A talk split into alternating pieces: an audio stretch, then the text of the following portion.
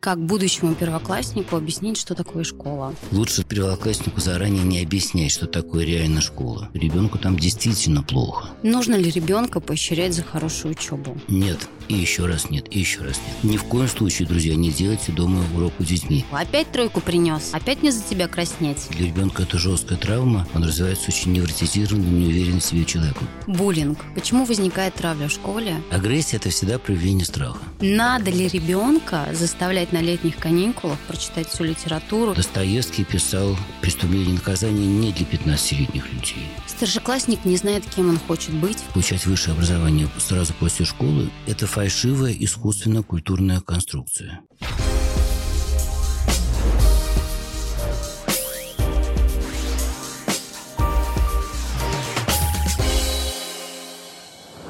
Это news.ru и подкаст «Надо разобраться». Сегодня поговорим о школе. И у нас в гостях психолог Александр Колмановский. Александр, здравствуйте. Здравствуйте. Школа вызывает стресс как и у родителей, так и у детей. Как снизить этот уровень стресса? Хороший вопрос. А школа действительно неизбежно является таким источником мощного стресса, просто потому что это какое-то очень неприродное, так сказать, образование, формирование. Это огромное скопление людей, что всегда стресс для психики, напряжение. И к тому же там э, ребенок чувствует на себе все время ожидания, которым он в принципе не может удовлетворить. От него требуется не только, чтобы он учился чему-то такому, что ему не нужно, для реальной жизни не нужно, сегодня не нужно. Перспективу этого он не понимает, зачем это нужно вообще. Но от него еще и требует, чтобы он испытывал энтузиазм по этому поводу, что совершенно несбыточно. Поэтому, в принципе, этот стресс убрать нельзя, по крайней мере, я не знаю такого способа. И корректнее лучше задаваться более скромной целью, не усугубить его из дому, не нагрузить ребенка дополнительно теми же самыми требованиями, под которыми он совершенно м, пригибается. То есть, получается, дома создать комфортную обстановку, не навязывать свое мнение обучения, так скажем, не навязывать свое обучение, да, чтобы он учился на одни пятерки. Знаете, понятны все формулировки традиционные, и они, простите, ради бога, хотя родителям очень мало что дают нашему брату-родителю. Что важно дома, это чтобы общение с ребенком было максимально внутренне честным со стороны родителя. Ну, то есть, вот вы сказали, например, не навязывать свои представления об учебе. Какие наши с вами, вот наши с вами конкретно взрослые представления об учебе? Учеба важна, действительно важна. Это потом в жизни скажется так или иначе. И, может быть, скажутся не какие-то конкретные знания по химии или по географии, но скажется развитие нейронных связей, скажется какой-то навык учиться, скажется сформированное в школе представление о причинно-следственных связей. Но если мы сейчас с вами будем это говорить нашим детям, это будет неправда, потому что эти, это понимание у нас с вами сложилось сильно после школы. Оно пришло с нашим с вами взрослым жизненным э, ценным опытом. Поэтому вся правда, озвученная ребенку, звучала бы примерно так, что, знаешь, сейчас я действительно понимаю, что надо в школе хорошо учиться, надо было тогда. Но как я тогда ребенком этого не понимал и понять не мог, так и ты, конечно, не можешь понять, поэтому тебе этого не, не надо навязывать. Не надо навязывать это представление. Учиться надо. Но от того, что я родитель скажу ребенку, да, действительно надо, хотя я понимаю, что тебе не хочется, но все равно надо, ему от этого легче не станет. А чтобы любому человеку стало легче от моего присутствия в его ситуации, от моего какого-то участия в его ситуации, что надо делать? Как вообще называется такая форма присутствия в чьей-то жизни, от которой этому человеку легче? Это называется помощь. Вот это и есть самое терапевтичная для ребенка форма участия родителей в его школьной учебе. Только прямая помощь. Чем отличается помощь от любой другой формы взаимодействия? Помощь – это всегда что-то затратное. Нельзя помочь ребенку или мужу, жене, родителю, коллеге, не потратив какого-то своего реального ресурса, времени, денег, связи, чего угодно. Если родитель говорит, почему плохо учишься, почему у тебя там беспорядок, комнате. Это означает, вот у тебя там плохо, и ты сам сделай так, чтобы у тебя там было хорошо. Это не помощь. Как родитель может оказать реальную помощь по учебе? Во-первых, предложить это именно как помощь. Саня, хочешь, я тебе помогу? Нет, хорошо, только свист не в своем распоряжении. Тогда ребенок уже чувствует, что это действительно предложение помощи, а не что-то другое. Во-вторых, прежде чем эту помощь предлагать, ты родитель сообрази, а ты действительно можешь как-то помочь. Чем? То, что ты имеешь в виду предложить, это не будет какой-то навязчивостью, назидательностью. Ты действительно можешь помочь. Вот очень часто, когда родители такие вопросы задаются, он понимает, что нет, он помочь-то особенно ничем не может. И тогда, пока меня не слышит школьная администрация, что, чем может родитель помочь, это просто сделать какую-то часть задания за ребенка. Ну вот, кстати, насчет заданий. Уроки нужно делать вместе со школьником? Очень важный, дорогой для меня вопрос. Знаете, хотя в школе так или иначе присутствую 40 лет, столько люди вообще не живут, уже 42, наверное. И наблюдая эту ситуацию с обеих сторон баррикады, изнутри школы, изнутри многих сотен семей, с полной ответственностью можно сказать, что ожидание школы, чтобы родители делали домашние задания здесь вместе с детьми или хотя бы за этим следили, это вопиющий э, школьный непрофессионализм, просто криминальный. Для того, чтобы учить ребенка, заниматься с ребенком уроками, в общем, быть учителем, нужно быть очень специальным человеком. Это очень специальная профессия. Разница между, не знаю, математиком и учителем математики такая же, как математиком и, простите, виолончелистом. Это должен быть человек не только очень методически оснащенный, но и, и с сильнейшей э, эмпатией, то есть пониманием, прямо ощущением состояния партнера. Педагог должен очень сильно уметь владеть своим ресурсом, должен знать, как себя вести, когда нет никакого ресурса, как-то ты вновь истощен. То, что школа ожидает от нас родителей, невротизированных, перепуганных, нагруженных собственной не всегда удачной жизнью, чтобы мы были успешными педагогами для детей, повторяю, это совершенно мимо. Ни в коем случае, друзья, не делайте дома урок с детьми. Да, ребенку трудно делать это самому. Иногда он не понимает, иногда у него действительно ресурсов не хватает, нет э, куража, не, не понимая, зачем, устал, неинтересно, скучно. И эти все сложности надо отфутболивать в школе. И когда учитель вызывает родителей в школу и говорит, смотрите, у вас сын совершенно запущен, почему вы с ним не делаете урок, почему не контролируете?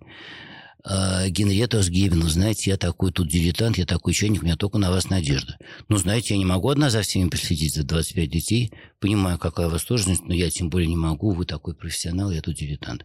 Что она не говори. Если уж ситуация действительно сложная, ребенок не справляется, тогда репетитор – только репетитор, не сам родитель. И то не всякий репетитор, а репетитор очень специально сориентированный.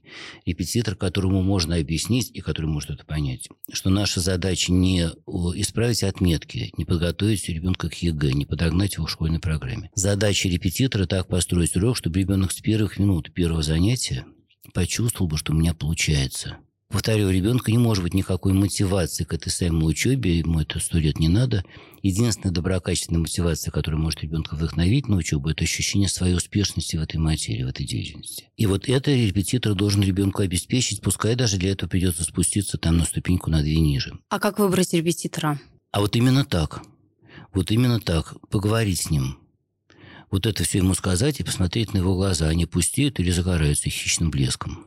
То есть э, объяснить э, репетитору, зачем он нужен, да, получается? Да, объяснить репетитору, что нужен для того, чтобы восстановить у ребенка кураж, интерес, удовольствие от этих занятий, от этого английского или от этой математики. Один показатель, один фактор – это моя детская успешность в этих занятиях, а другой – это моя детская абсолютная безопасность.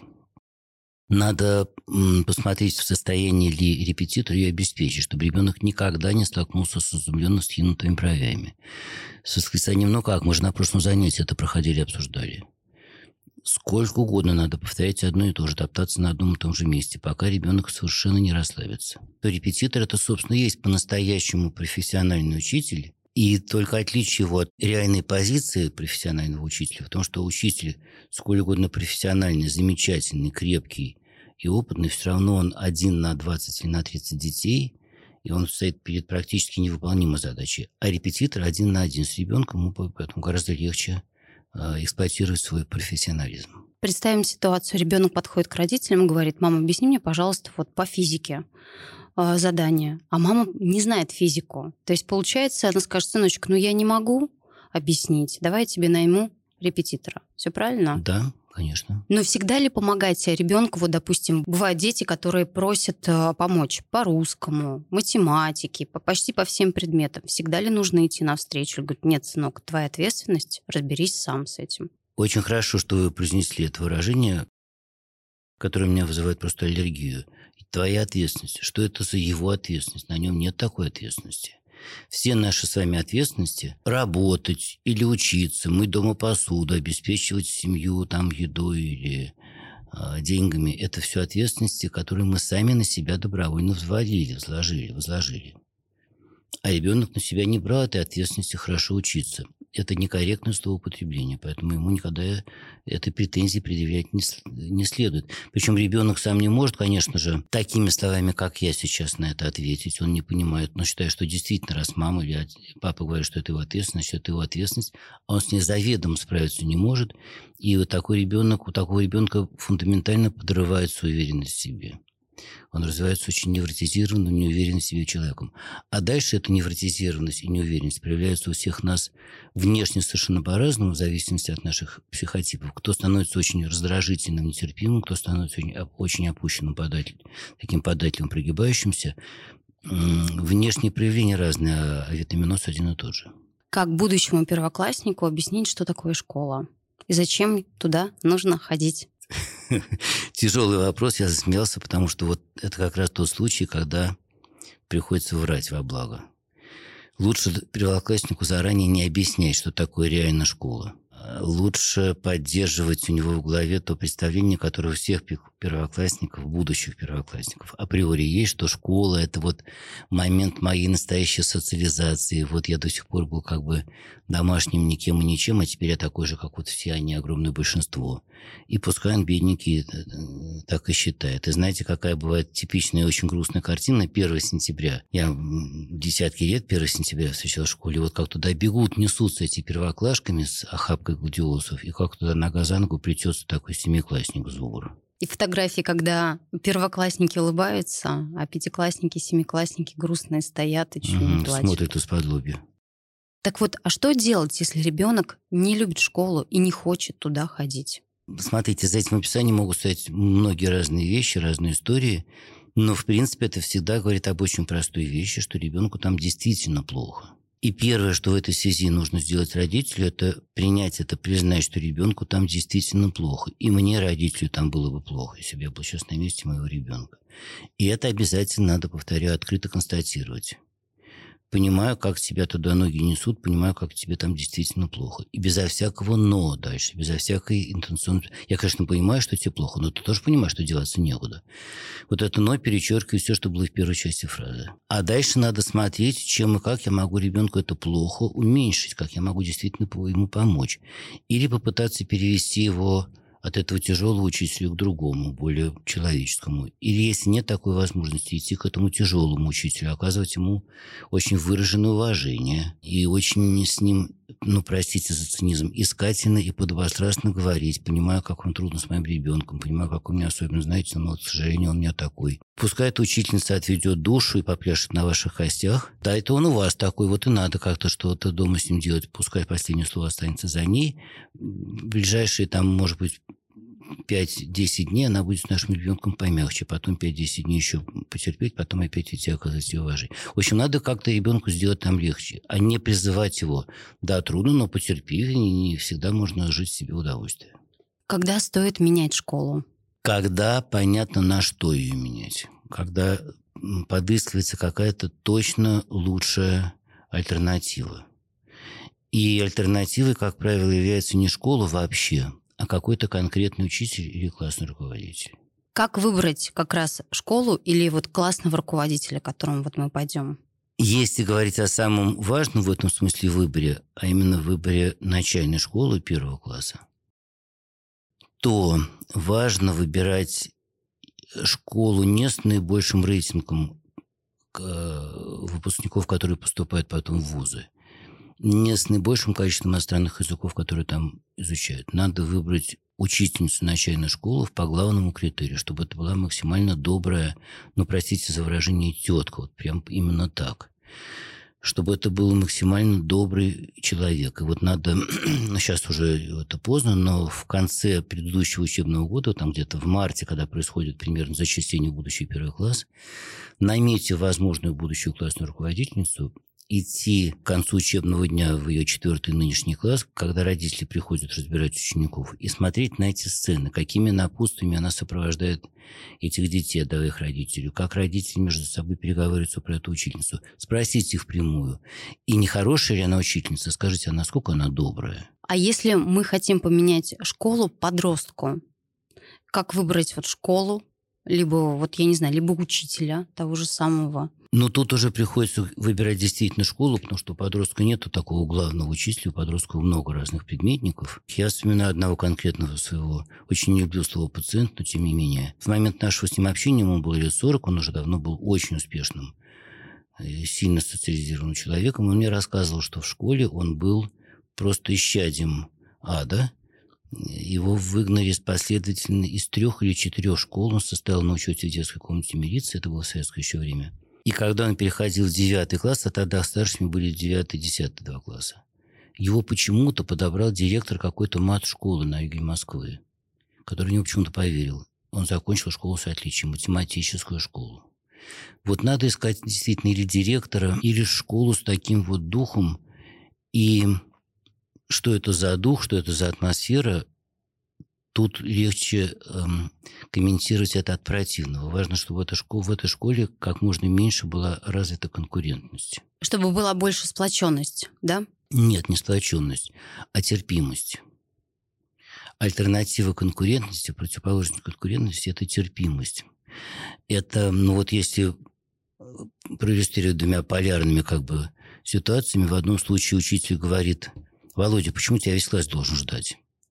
Когда они дописывают контрольную или идут куда-то на экскурсию одеваются. А в другом случае учитель говорит, ребят, подождите немножко, Володя, трудно, давайте его не будем его торопить. И вот этот второй случай очень благотворен не только для Володи, а для всего класса когда это относится и к классу, и к семье, и к обществу, и ко всему, когда более продвинутые, более дееспособные люди видят, как терпимо относятся к людям с ограниченными возможностями, именно терпимо, эти более дееспособные гораздо эффективнее функционируют, они лучше соображают.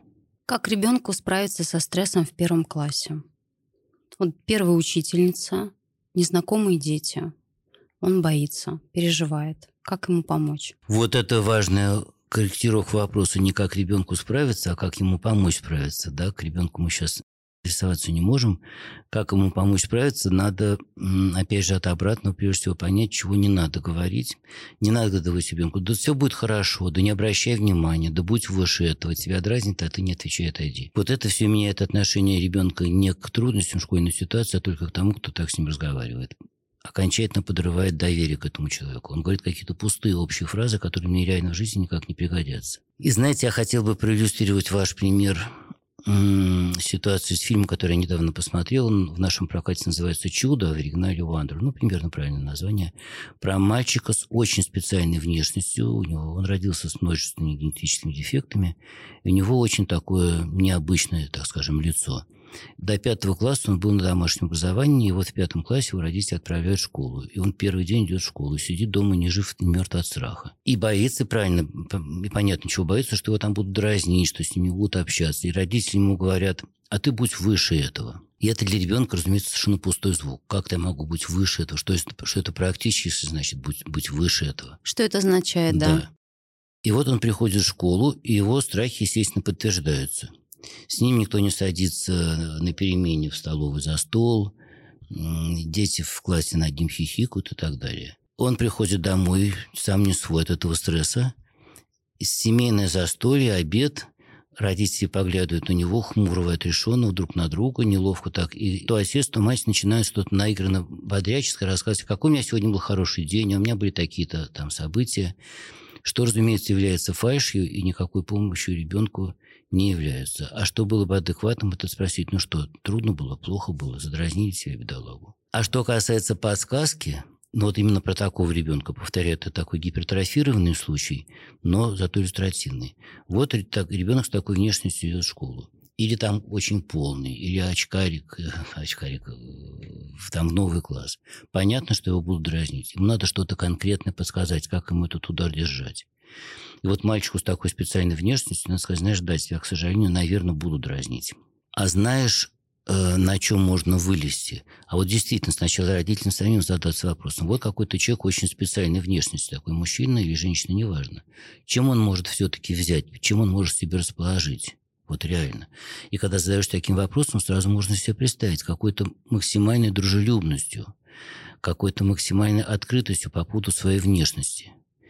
И вот это можно подсказать мальчику. Знаешь, все на свете люди, дети любят прежде всего добрых. И поэтому тут важна какая-то самоирония. И если ты не сможешь, ну, ты не, ну так не сможешь, не страшно, но если сможешь, хорошо было бы сказать, ребят, знаете, вот я такой вообще, э, такой атасный, в смысле внешности, меня прям пугать можно по ночам. И вот это сразу весь лед растопит, или почти растопит. С какими словами нужно встречать ребенка со школы? Екатерина и дорогие родители, всех на свете людей, хоть детей, хоть взрослых, хоть мужей, хоть жен, встречать нужно из школы, из поездки, из больницы, из ресторана. Одним и тем же. Это чем-то внутренне естественным. Не специально наигранным, не какими-то специально подобранными словами, а чем-то совершенно естественным. Очень важно, чтобы, чтобы форма нашего вопроса э, помогала бы ребенку заведомо, сказать что-то заведомо трудное. Если ты спрашиваешь, ну как, хорошо все было в школе, ребенку трудно сказать, нет, все плохо было. Поэтому лучше спросить от обратного, ну как сегодня в школе? Тошно было? Замучил учительницу, заскучал, засыпал. Вот тогда ребенок может сказать или да, очень легко, или так же легко может сказать, нет, знаешь, сегодня как ничего было еще, не страшно. Но обычно встречает со школы как? Опять двойку получила, опять тройку принес, опять мне за тебя краснеть. И ребенок в этом плане сразу настораживается, переживает, нервничает. Да, конечно, для ребенка ребенок не просто нервничает, для ребенка это жесткая травма. А, меня не принимают. меня не принимают таким, каков я есть. Меня принимают только если я приношу пятерки, в полдевятого вечера ложусь спать с вымытыми руками, сделанными руками и выпитым кефиром. А, но это же не так, я же пока не такой. И значит, я такой, как я есть, с, с тройками, с двойками, с попытками их скрыть. Не подлежу участливому отношению к себе. И это чувство низкого самопринятия, неуверенности в себе формируется в детстве именно таким образом. А дальше меняется только паспортный возраст. Дальше оно само по себе никуда не уходит. Поэтому, если спрашивать про возможно полученную двойку, то не инспекционно, а сочувственно, так же, как этот родитель сам хотел бы, чтобы его спросили про какую-то его возможную дневную неудачу. Приходит э, женщина вечером с работы домой, и муж говорит, ну что, опять заслужил окрика руководителя? Это один вопрос, а другой вопрос, ну что, опять он тебя достал? Совершенно два разных подхода. Да. Как стеснительному ребенку адаптироваться в классе? Если ребенок стеснительный, прежде всего, мне, родителю, надо понять, что этот ребенок является героем вот того описания, которое я только что озвучил. Это ребенок, который боится себя предъявить, который эм, а любой страх, любая опаска формируется только конкретным жизненным опытом. Если ребенок боится сказать то, что он думает по поводу там, чьей-то одежды или какой-то музыки, или если ребенок боится задать какой-то вопрос, значит, он привычно боится, значит, он привык к тому, что его, ему, ему скажут, там, на глупые вопросы не отвечаю. Привык, что он скажет, что ему что-то нравится, а ему скажут, каким же надо быть там, не знаю, лопухом, чтобы любить такие вещи. Итак, если ребенок стесняется, значит, мы ему дома эту, эту стеснительность привили. И поэтому, чтобы это изменить, у него надо формировать, накапливать новый опыт, который называется безусловным принятием. Вот опыт безусловного принятия. Что вовсе не означает, что он должен всегда сталкиваться с одобрением, чтобы он не спросил, чтобы он не сделал. Конечно, нет. Но когда и если ребенок делает что-то не то или говорит что-то не то, как ему взрослый слушай рядом, он должен сталкиваться, повторюсь, с тем же самым сочувствием, сопереживанием, а не с чем-то оценочным. И теперь понятно, что если ребенку, который стесняется, говорить «не стесняйся», ну, чего ты стесняешься? Ну, не бойся, ну, скажи громким голосом. Это для него прямое продолжение того же самого непринятия. А чтобы он почувствовал себя принятым, стесняющийся, он должен услышать, что стесняешься, трудно тебе. Понимаю, как родного. И, может быть, даже рас- рассказать свою историю, да, как э, ты тоже в детстве стеснялся. Но, допустим, что-то там произошло, и как-то оно ушло, это стеснение. Поддержать. Хорошо, что вы это описываете. Это очень часто распространенное заблуждение – Это никак не поддерживает ребенка. Это ребенку при э, том, что мы исходили из лучших наших, наших намерений, показывает, что я-то все-таки вот лучше тебя. Я стеснялся, но смог это превозмочь, смог преодолеть, а ты еще неизвестно. И вообще это очень часто, можно сказать, провокация, когда человек мне рассказывает про что-то свое, как он стеснялся, или как он был в чем-то успешен, или как он застрял в лифте, или там забыл взять с собой еду слушаешь, сразу вспоминаешь, как это у тебя было, начинаешь об этом рассказывать. Да-да, вот как я однажды застрял там в пробке. А люди все хотят говорить о своих чувствах, а не слушать о моих. Поэтому, когда ребенок о чем-то рассказывает, или ты его расспрашиваешь, не надо переводить разговор на себя, надо говорить о его переживаниях, его обстоятельствах. И поддерживать его. Поддерживать, что не означает поощрять. Я же не говорю, что стесняться – это хорошо. Я говорю, что я понимаю, что ты стесняешься, что это нормально, что это действительно трудно не стесняться. Ну да, вот такая вот поддержка моральная. Вот это и есть поддержка, да. Нужно ли ребенка поощрять за хорошую учебу? Нет. И еще раз нет, и еще раз нет. Не поощрять за хорошую, не преследовать, ругать, наказывать за плохую. Ребенка вообще очень неправильно поощрять за хорошую учебу, за вымытую посуду, за вынесенный мусор. И знаете, как, как нам понять вообще, что правильно, что неправильно, что хорошо, что плохо? Мы же всех на свете сюжетов не переберем. Вот чтобы нам отпустить слушателей не только с рыбой, но и с удочкой, как понять, что хорошо, что плохо. Это все эти наши вопросы и ситуации спроецировать на наши с вами взрослые горизонтальные отношения. Э, хочется ли женщине, чтобы ее мужчина поощрял ее за хорошо вымытую посуду или за выглаженную одежду? Ну, одним, может быть, хочется. Мне кажется, что никому не захочется. Мне кажется, что всем женщинам хочется, чтобы мужчина, если он, в принципе, может ей что-то сделать хорошее, что-то купить, куда-то отвезти, чтобы он это делал, безусловно, не за вымытую посуду. Ну да, конечно, чтобы вот. он ее любил, безусловно, да. Вот. Любил, ладно, это громкое выражение, чтобы он делал то, что он в альтернативном случае делал бы за что-то, чтобы он это делал бы не за что-то, а просто так. Вот вам ответ. Значит, и ребенку нужно то же самое. Некоторые родители считают, что если он учится на двойке, тройке, я буду ругать, лишать э, всяких, э, а, я не знаю, там, компьютера, телефона, лишать всего радостного. Он будет сидеть дома, не гулять. Это правильный метод? Ну, давайте его проверим с помощью того способа, который мы только что описали. Вот если, опять же, мужчина недоволен своей женщиной, что она как-то не занимается домашним хозяйством или ребенком, или его собственными родителями, и он за это начинает ее наказывать, ограничивать в удовольствиях и так далее. Ну, конечно, нет. Конечно, конечно нет. нет. Ребенок, как правило, плохо учится, когда у него, когда он психологически и эмоционально истощен. Для того, чтобы хорошо учиться, надо делать над собой усилия с совершенно непонятным и максимально абстрактным вознаграждением. Когда, если мне еще будет хорошо от этой учебы, от этой выученной географии и литературы, ребенку совершенно непонятно. А для усилий нужны, простите за тавтологию, силы. Для усилий над собой нужны силы. И главная истощенность ребенка, главная истощенность его детского ресурса – это непринятие со стороны родителей. И когда ребенка, который плохо учится, наказывают, он сидит за столом, ему крайне трудно сосредоточиться на существе дела, на этих цифрах и строчках, которые у него перед глазами. Все его сознание охвачено протестом и обидой. Что делать родителям, если их ребенок плохо учится? Угу. Они вот с этим не согласны, они это не принимают, они считают, что он может учиться хорошо. Они, может быть, и правы, он, может быть, и может учиться хорошо, но опять и опять, когда э, у этой вот женщины, героини моего постоянного абстрактного описания, какие-то сложности, когда у нее не получается хорошо водить машину или что-то у нее не получается на работе, какой формы участия мужчины в этой сложности она бы хотела? Что бы она хотела со стороны мужчины? Поддержать. Помощь. Помощь. Вот в чем нуждается этот двоечник. Не в окрике, а в помощи, в реальной помощи. Если ты родитель, можешь эту помощь ему оказать. Если ты можешь помочь ему делать уроки, только не висеть у него на душе, а помочь. Или если ты можешь помочь репетиторам, или если ты можешь пойти в школу объясниться с этим учителем. Помогать надо, а не кричать на него. Прекрасно. Я считаю, замечательно. Так, родитель жалуется. Мой ребенок постоянно сидит в телефоне, ему не нужны эти уроки, я этот телефон у него отберу на время. Как правильно вообще эта история? Да.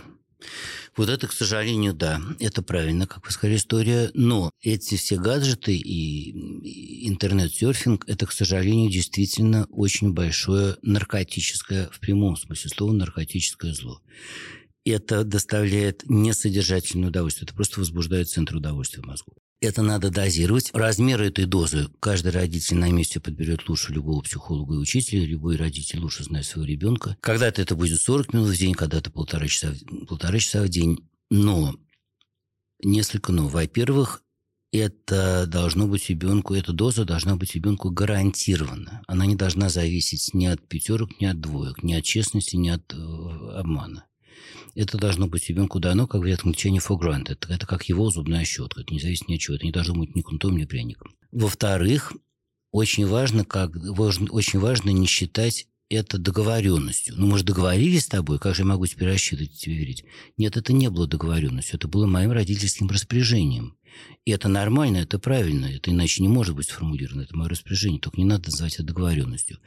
А что тогда практически это означает для ситуации? Это значит, что я, родитель, к сожалению, не могу рассчитывать и не должен рассчитывать на то, чтобы ребенок в силу своей сознательности и ответственности сам бы эти сроки соблюдал. Если мы зафиксировали, что это будет 40 минут в день, я вхожу через час, он продолжает играть, это моя ответственность, а не его. И мне неправильно ему говорить, ну как же так? Как же могу тебе верить? Все, ты завтра вообще не играешь, ты свой лимит перевысил. Вы прям меня рассказываете. Я также, ну мы же с тобой договаривались. Да, да, ну да. вот час, ну, ну давай уже заканчиваем. Договор был. Нельзя рассчитывать на то, что ребенок сам будет бороться с этим соблазном. Нельзя ставить перед ребенком там на стол торт, выходить из кухни, рассчитывать, что он его не съест.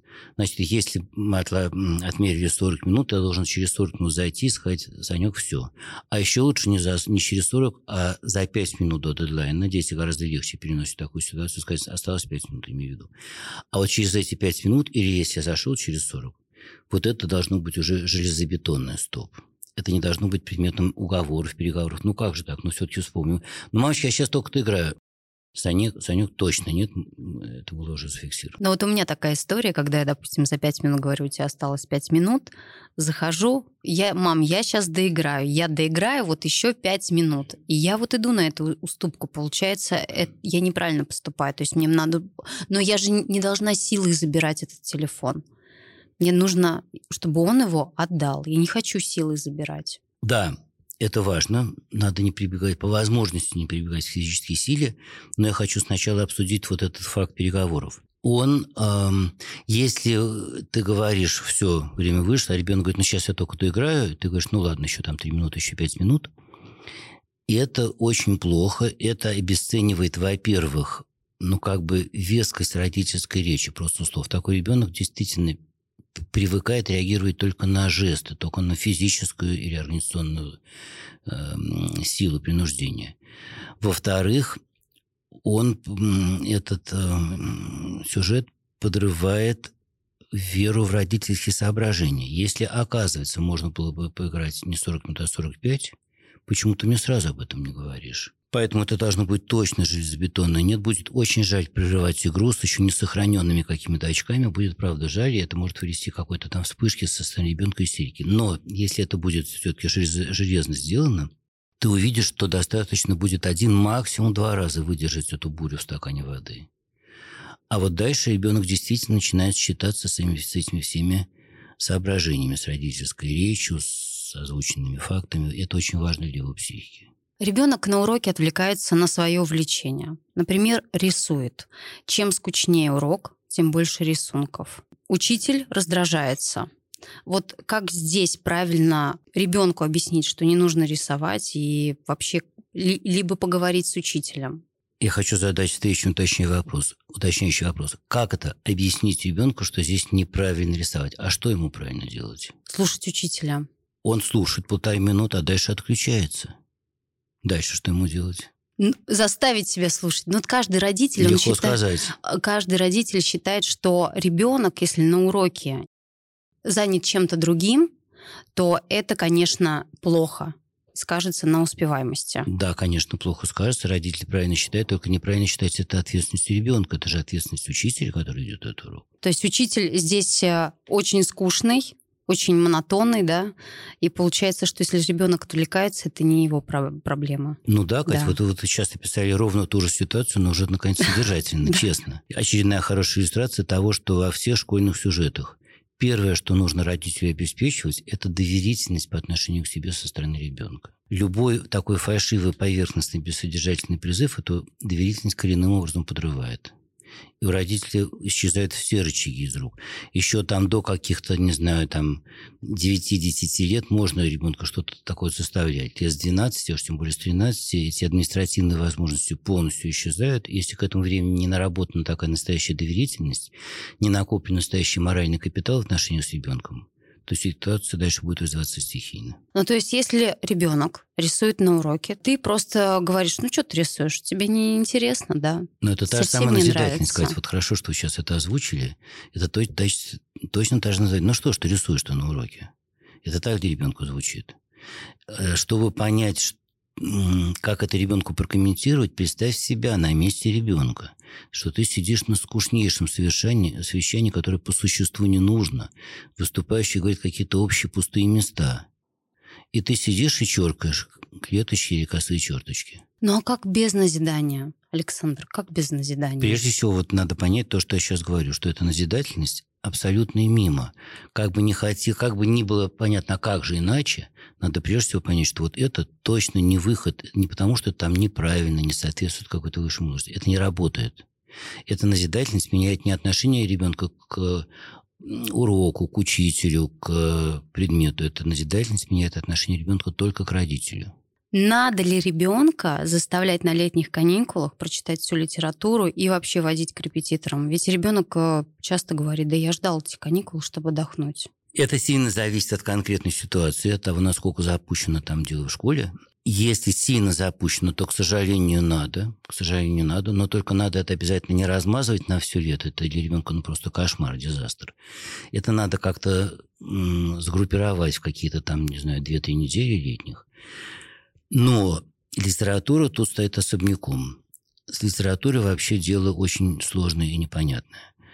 Потому что, с одной стороны, да, действительно очень важно, чтобы человек своим там 17-18 годам, когда он заканчивает среднее образование, чтобы он хотя бы слышал фамилии э, замечательных писателей, хотя бы знал, кто из них что написал, с одной стороны.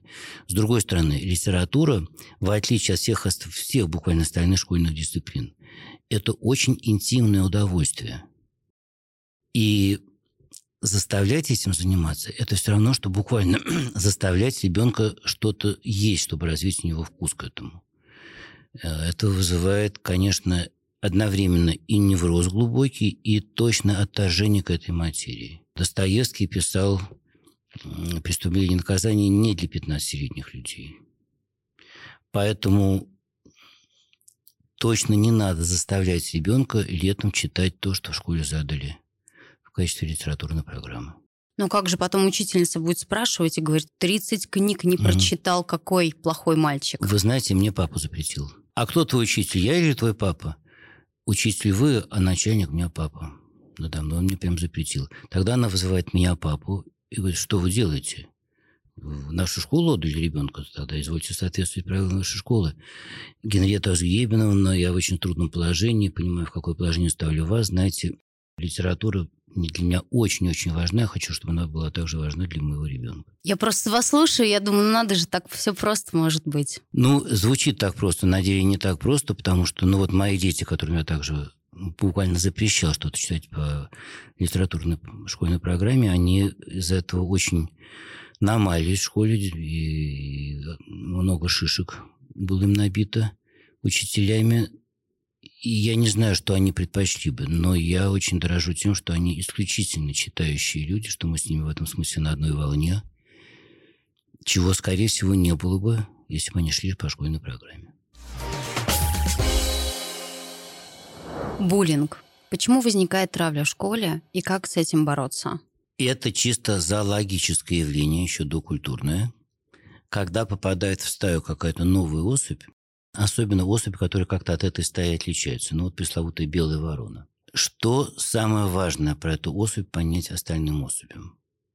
Насколько она безопасна. И пресловутый буллинг или травля – это всегда проверка на безопасность, проверка на доброжелательность.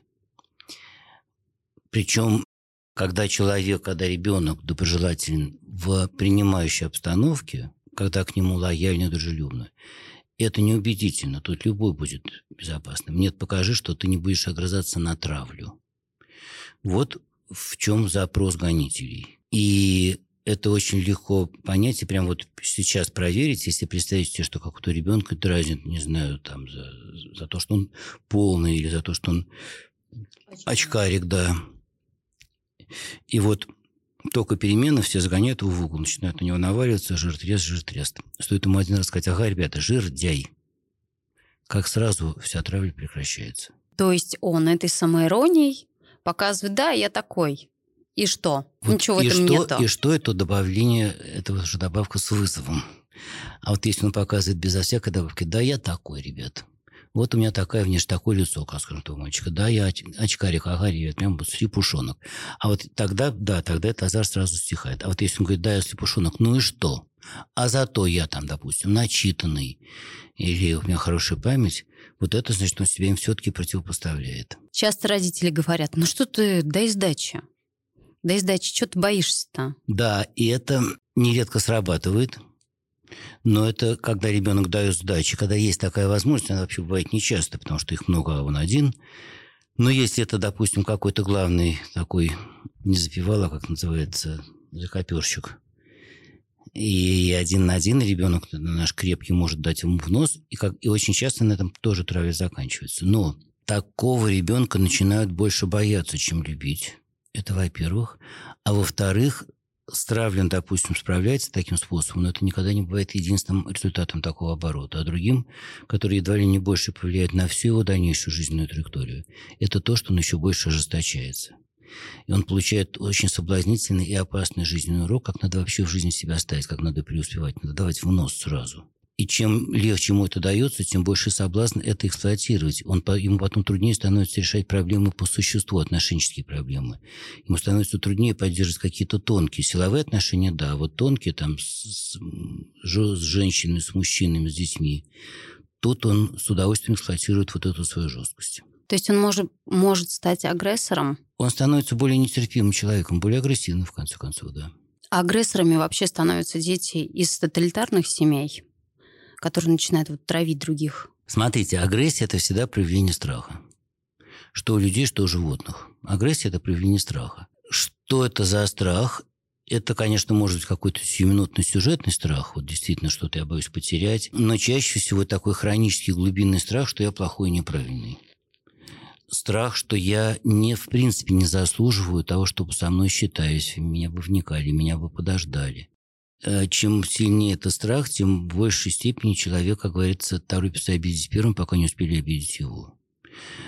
Формируется этот страх в семьях, не, не обязательно, как вы сказали, тоталитарных. Э, этот страх формируется всю... Он формируется у 100% детей, в 100% семей, потому что все на свете родители, даже самые терпимые, успешные, как частные лица, мы все остаемся живыми, поэтому слабыми людьми, поэтому, в принципе, нельзя себе представить родителя, который нисколько не нагрузил бы ребенка своей назидательностью.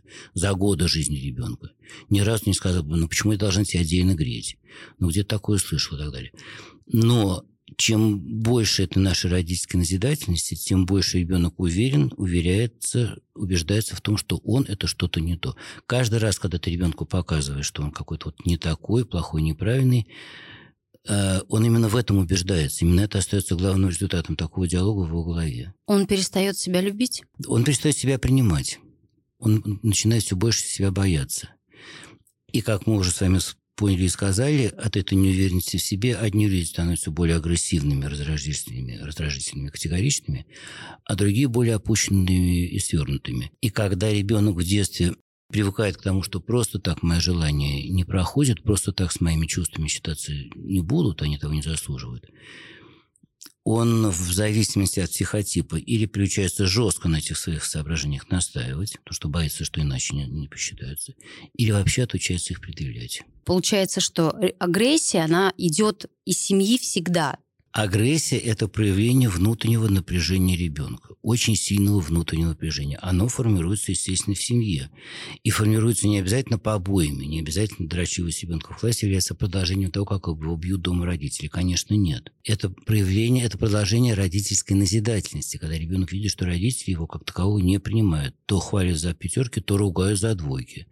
То хвалят за хозяйственность, то ругают за то, что он пообещал и не вынес мусора. Классный руководитель как-то может повлиять на агрессоров? Конечно, да.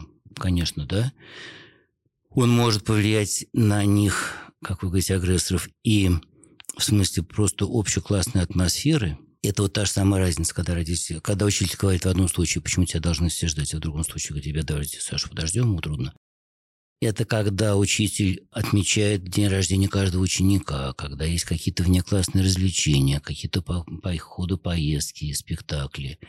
Ну, вот это общая атмосфера такая позитивная. И, кроме того, учитель может очень сильно повлиять на агрессию этих главных мушкетеров, а, поднимая социальный статус их жертвы в классе. Это как? Это знаменитые всякие такие опыты, много раз описанные, когда, скажем, ну, вот какая-то девочка-новичок, какая-то такая опущенная, робкая, ее там две-три девчонки очень энергично травили. И она после классов как бы так между делом решил с ними поиграть, всех их собрал, вот эту девочку новенькую и вот этих там троих главных, дала им какие-то условные куколки, тоже или карандашки что-то вместо куколок, и стала с ними играть то ли в больницу, то ли в школу, то ли не помню во что. И куколку этой девочки очень сильно все время как-то возвышала, ставила на более поднятую позицию, как-то больше с ней взаимодействовала.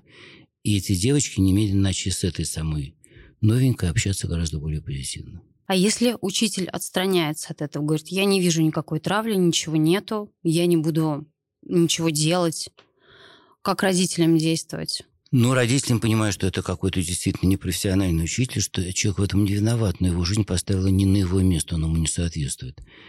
Если можно что-то с этим поделать, попробовать поделать. Или попробовать только поговорить с учителем, но, но, но, но только не призывать его к порядку, а подсказать ему, что он конкретно мог бы сделать. Если учитель эту возможность видит, он не будет просто так от нее отмахиваться. А когда отмахивается, скорее всего, он просто не может себе представить, что он может сделать. А что ему можно подсказать? Ну, вот знаете, у меня был случай, девочка училась в седьмом классе, у нее действительно были очень множественные генетические нарушения, у нее была очень сложная внешность, с ней никто не дружил. Ко мне обратилась ее бабушка. Я пришел в этот класс, просто попросился с улицы к классному руководителю посидеть на уроке. И убедился, что действительно с ней никто не общается за парту, э, никто не садится с ней. И потом мы с учителем, с классным руководителем остались поговорить. Она говорит, знаете, я готова эту девочку поменять на любых трех детей из класса коррекции. Она просто исчадие ада. Она очень агрессивная, очень зло, озлобленная. Она всех строит, на всех кричит. Поэтому с ней никто не дружит. И что такому учителю подсказать? Да, она, дело было в декабре, и она сказала, знаете, мне класс поставил ультиматум. Если она елку приглашу эту девочку, весь класс не придет. И вот как мне быть? Я и не пригласить ее не могу, игнорировать этот ультиматум не могу. И вот что этой учительнице подсказать? Я попросил ее привести там трех главных центровых мальчиков, и мы с ними поговорили про эту девочку. И мы сидели как бы стенка на стенку, только они все были вместе, учительница была на их стороне баррикады, а я один. И мы с этими мальчиками и с учительницей попытаясь понять, а что эта девочка чувствует, почему она такая озлобленная. Вот как ты, любой из мальчиков, слышал бы смешки у тебя за спиной, как она все на свой счет воспринимает. И так мы перебрали за учебный день почти весь класс и договорились, что мы Новый год устраиваем для нее негласно. Ей анекдоты, ей сюрпризы, подарки под елку. Причем заранее закладываемся на то, что она все это будет брезгливо отрицать, что за фигню вы мне дарите, что за тупые анекдоты рассказываете. И это не потому, что ей действительно оно не надо, а потому, что у нее с детства нет такого опыта, чтобы к ней вот такой противный во всех отношениях, простите, относились бы тепло. Учителю, повторяю, конкретно, надо что-то конкретно подсказать. Если мы, родители, не видим этой конкретики, ну, значит, не можем тут ничего сделать, и учитель нам не поможет, значит, надо как-то самим лавировать самим маневрировать. Самим устраивать какой-то праздник после учебного дня, самим приглашать к нам в гости этих главных травительниц, пойти к чаям с конфетами и как-то развлекать. То есть, если ребенка травят, родитель Сначала он должен поговорить с учителем, но он сам должен что предпринять? Пригласить к себе домой вот этих вот ребят, там, девочек, мальчиков, которые устраивают травлю, и с ними пообщаться, Например, это одна из возможностей, которая мне сейчас просто пришла в голову. Или так, или, повторяю, прийти после учебного дня и сказать, ребятам, ребят, давайте сейчас вот сходу импровизировать какой-то там театральный этюд. Их надо как-то брать под крыло, их надо отогревать, а не призывать к порядку. А с родителями вот этих агрессоров стоит поговорить или это э, бесполезно? Чтобы ответить на этот вопрос, надо понять следующую вещь эти девочки, ну, допустим, вот в описанной ситуации девочки, они почему такие агрессивные? Потому что их родители с ними очень назидательны. Если вызвать этих родителей на разговор и сказать, ну, почему же ваши дети так травят мою ни в чем не повинную дочку? Они будут дальше со своими дочками делать ровно то, то же самое, что делали до сих пор, только еще энергичнее. Поэтому, если их вызывать, то не для объяснения, а для какого-то общения, для взаимодействия, для того, чтобы вместе замутить какой-то поход в театр или интересную прогулку по городу. Очень интересно. Спасибо. Необычные, необычные советы. Потому что кажется, что нужно эту проблему решать, возможно, как-то через агрессию, поговорить жестко с этими а, агрессорами. То есть показать, что есть защита у ребенка, и мы готовы, там, если что, прийти на помощь и порвать вот этих агрессоров. Угу. И знаете, что, что тут сказывается в нашем разговоре, в нашей всеобщей родительской практике?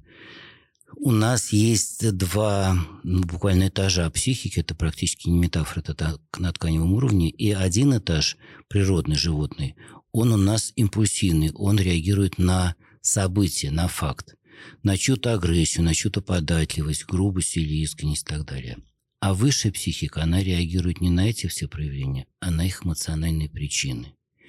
И как только ты задаешься вопросом, а почему эти девочки так агрессивны, а почему этот учитель так не способен, тогда ты сразу понимаешь, в чем причина и как на нее действовать, если ты вообще можешь как-то на нее подействовать. Замечательно. Угу. Если агрессором является сам учитель, занижает оценки, ругает за внешность, что делать? Прежде всего, чего не делать, это не говорить ребенку нашему, ну, знаешь, это учитель, учитель, если особенно-то не выбирают, но с другого нет, надо потерпеть еще еще раз, простите, что я так люблю это повторять, это меняет отношение ребенка не к учителю, не к его сложностям, а только к родителю, который говорит ему такие фальшивые, невыполнимые вещи. Поэтому первое, что надо де- родителю делать, это внятно, искренне к ребенку присоединиться в его переживаниях. Представляю, как тебе трудно, не знаю, как я бы на твоем месте. Вот это настоящая честность. А дальше надо смотреть, что мы действительно можем, и можем ли что-нибудь с этим сделать. То есть первое, что хорошо было бы, повторяю, перевести ребенка от этого учителя кому-то другому. При любой психологической правильности, как, как бы мы ни комментировали, нельзя рассчитывать на то, что ребенок останется под этим взрослым, который имеет над ним реальную власть, и при этом не невротизируется. И понимаете, друзья, когда мы говорим эти слова, вот ребенок невротизируется, он будет нервничать, там повышенная тревожность, нам кажется, к сожалению, что, ну, невротизируется в том смысле, что немножко понервничает. Нет, не в этом реальные последствия. Вот вспомните в вашем возрастном эшелоне вокруг себя там плюс-минус каких-то людей с выраженными проблемами, каких-то действительно раздражительных и неуверенных, или безответственных, или хвастливых. Вот их проблемы ровно этого происхождения. Вот к этому приводит невротизированность. Поэтому она плоха. И дальше надо смотреть, или мы можем ребенка, повторяю, вывести из-под этого учителя, или можем хотя бы по этому предмету перевести его на домашнее образование. И можем как-то на этого учителя пытаться влиять. Короче говоря, это наша родительская ответственность. Ее нельзя перекладывать на ребенка. Поговорить с учителем, если учитель, допустим, говорит, нет, такого нету. Я люблю вашего ребенка, как и остальных. Да, очень хорошо, что вы это озвучили. Это ответ учителя на нападение на него. С этим точно туда не надо идти. Не надо идти с намерением выяснить э, отношения с учителем, поставить его на место. Это вызовет у него только встречный протест. Идти надо, повторяю, с э, искательным уважением подобострастно. Понимаю, как вам трудно. Я бы на вашем месте, наверное, точно не справилась, но вы такой профессионал. И знаете, вот у меня такой особенный ребенок, когда ему кажется, что им недовольны, я-то понимаю, что вы его, конечно, не ругаете, но когда ему это только наивно мерещится, этого никак не стимулирует, очень угнетает. На это учительница скажет, ну не знаю, какой ваш такой особенный ребенок, все дети нормально, а вашему нет. Пускай. Пускай последнее слово останется за ней повторяю, какое-то недолгое время после этого разговора она будет к нашему ребенку хоть немножко, но потеплее, помягче. Учительница вызывает родителей в школу, дает взбучку ребенку. Родитель должен быть вместе с ребенком в этой ситуации, сказать, это мой ребенок, я его в обиду не дам. Или как? Родитель должен быть всегда вместе с ребенком, всегда на его стороне, в любой ситуации, в любом контексте. В школе, в гостях, в театре, где наш ребенок неуместно шумит, как угодно. Но это вовсе не означает давать встречный бой обидчику. Это, для, это во-первых, совершенно неэффективно для обидчика, а во-вторых, для ребенка это тоже ложный урок. Это то же самое давать сдачи, так сказать. Когда учитель вызывает родителя, и при родителе начинает ребенка отчитывать, Родителю очень важно взять ребенка под крыло, но, повторяю, не протестно сказать, да, Марья Ивановна, представляю, как вас это раздражает, как вам трудно. Знаете, он в этом абсолютно не виноват. У него просто не хватает какого-то ресурса, ему трудно, ему скучно. Но что значит не виноват? Это его ответственность. Понимаю ваше, ваше раздражение, ваше огорчение, знаете, это точно не его ответственность, это наша взрослая ответственность и так далее, и так далее. Что я сейчас пытаюсь проиллюстрировать и сымитировать, это не какие-то остроумные выражения, которые надо запомнить, а потом пускать в ход, а такую содержательную позицию, говорить правду, говорить то, что есть, только говорить ее максимально не антагонистично, не конфронтационно. А если родители вызывают в школу, то при ребенке вот это вот все выяснять отношения, Потому что учителя любят их при ребенке говорить, вот у вас такой, секой, розетокий. Либо сказать, ладно, Вась, погуляй, мы сейчас тут сами разберемся. Конечно, лучше не при ребенке, только вот не так тоже, простите, ради бога, ханжеский, ладно, погуляем, сами разберемся. А, спросить учителя, скажите, нам обязательно, э, чтобы Вася при этом присутствовал, мы не можем сами? Да, обязательно. Хорошо, Тогда при Васе, ну, примерно так, как мы с вами обсуждаем. Если учитель говорит, да нет, не обязательно хочу с вами поговорить, тогда можно сказать, Вася, действительно, мы сейчас поговорим сами, а потом я тебе расскажу то, что из этого можно будет пересказать. В чем опасность синдрома отличника? Что такое синдром отличника? Это когда у ребенка есть потребность получать именно и только пятерки. То есть это означает, что у него содержательный интерес к учебе сменился спортивным, конкурентным. Разумеется, это произошло не по доброй воле ребенка. Это его безотчетная, но острая внутренняя необходимость соответствовать какой-то планке, каким-то требованиям или ожиданиям, которые он чувствует со стороны родителей. Само по себе у него этого не разовьется. И в чем опасность? В том, что э, он потом со временем никуда не исчезает. Он просто переходит с отметок на другие внешние поверхностные показатели на иерархическое положение, на уровень зарплаты и так далее, и так далее. То есть этого, это человек, которого, к несчастью, существо жизни, существо его занятий профессиональных, существо отношений интересует во-вторых. А во-первых, интересует вот такой внешний показатель. Он получает гораздо меньше удовольствия от жизни потом. А перфекционизм это тоже вот синдром отличника? Не обязательно. Не обязательно. Вообще за перфекционизмом могут стоять разные вещи. Он может состоять из нескольких разных источников. И содержательная часть перфекционизма – это потребность сделать все по тому максимуму, который я могу, который мне посилен. А невротическая часть перфекционизма – это чтобы у меня было все по максимуму, независимо от моего ресурса и от моих возможностей. Старшеклассник не знает, кем он хочет быть, поступать в какой вуз, на какую специальность. Что посоветуете? Важнейший вопрос. Вот вам спасибо, что вы его озвучили.